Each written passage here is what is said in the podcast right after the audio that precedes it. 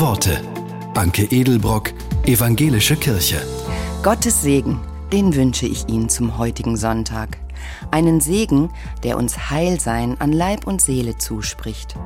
Ich tue es mit Worten aus der Bibel, die der Theologe Georg Kugler in unsere heutige Sprache umgeformt hat. Gott segne dich. Er lasse dein Leben gedeihen, deine Hoffnung erblühen, deine Früchte reifen. Gott behüte dich. Er umarme dich in deiner Angst. Er stelle sich vor dich in deiner Not. Gott lasse leuchten sein Angesicht über dir. Wie ein zärtlicher Blick erwärmt, so überwinde er bei dir, was erstarrt ist. Gott sei dir gnädig. Wenn Schuld dich drückt, dann lasse er dich aufatmen und mache dich frei. Gott erhebe sein Angesicht über dich. Er sehe dein Leid, er tröste und heile dich. Gott gebe dir Frieden, das Wohl des Leibes, das Heil deiner Seele, die Zukunft deinen Kindern.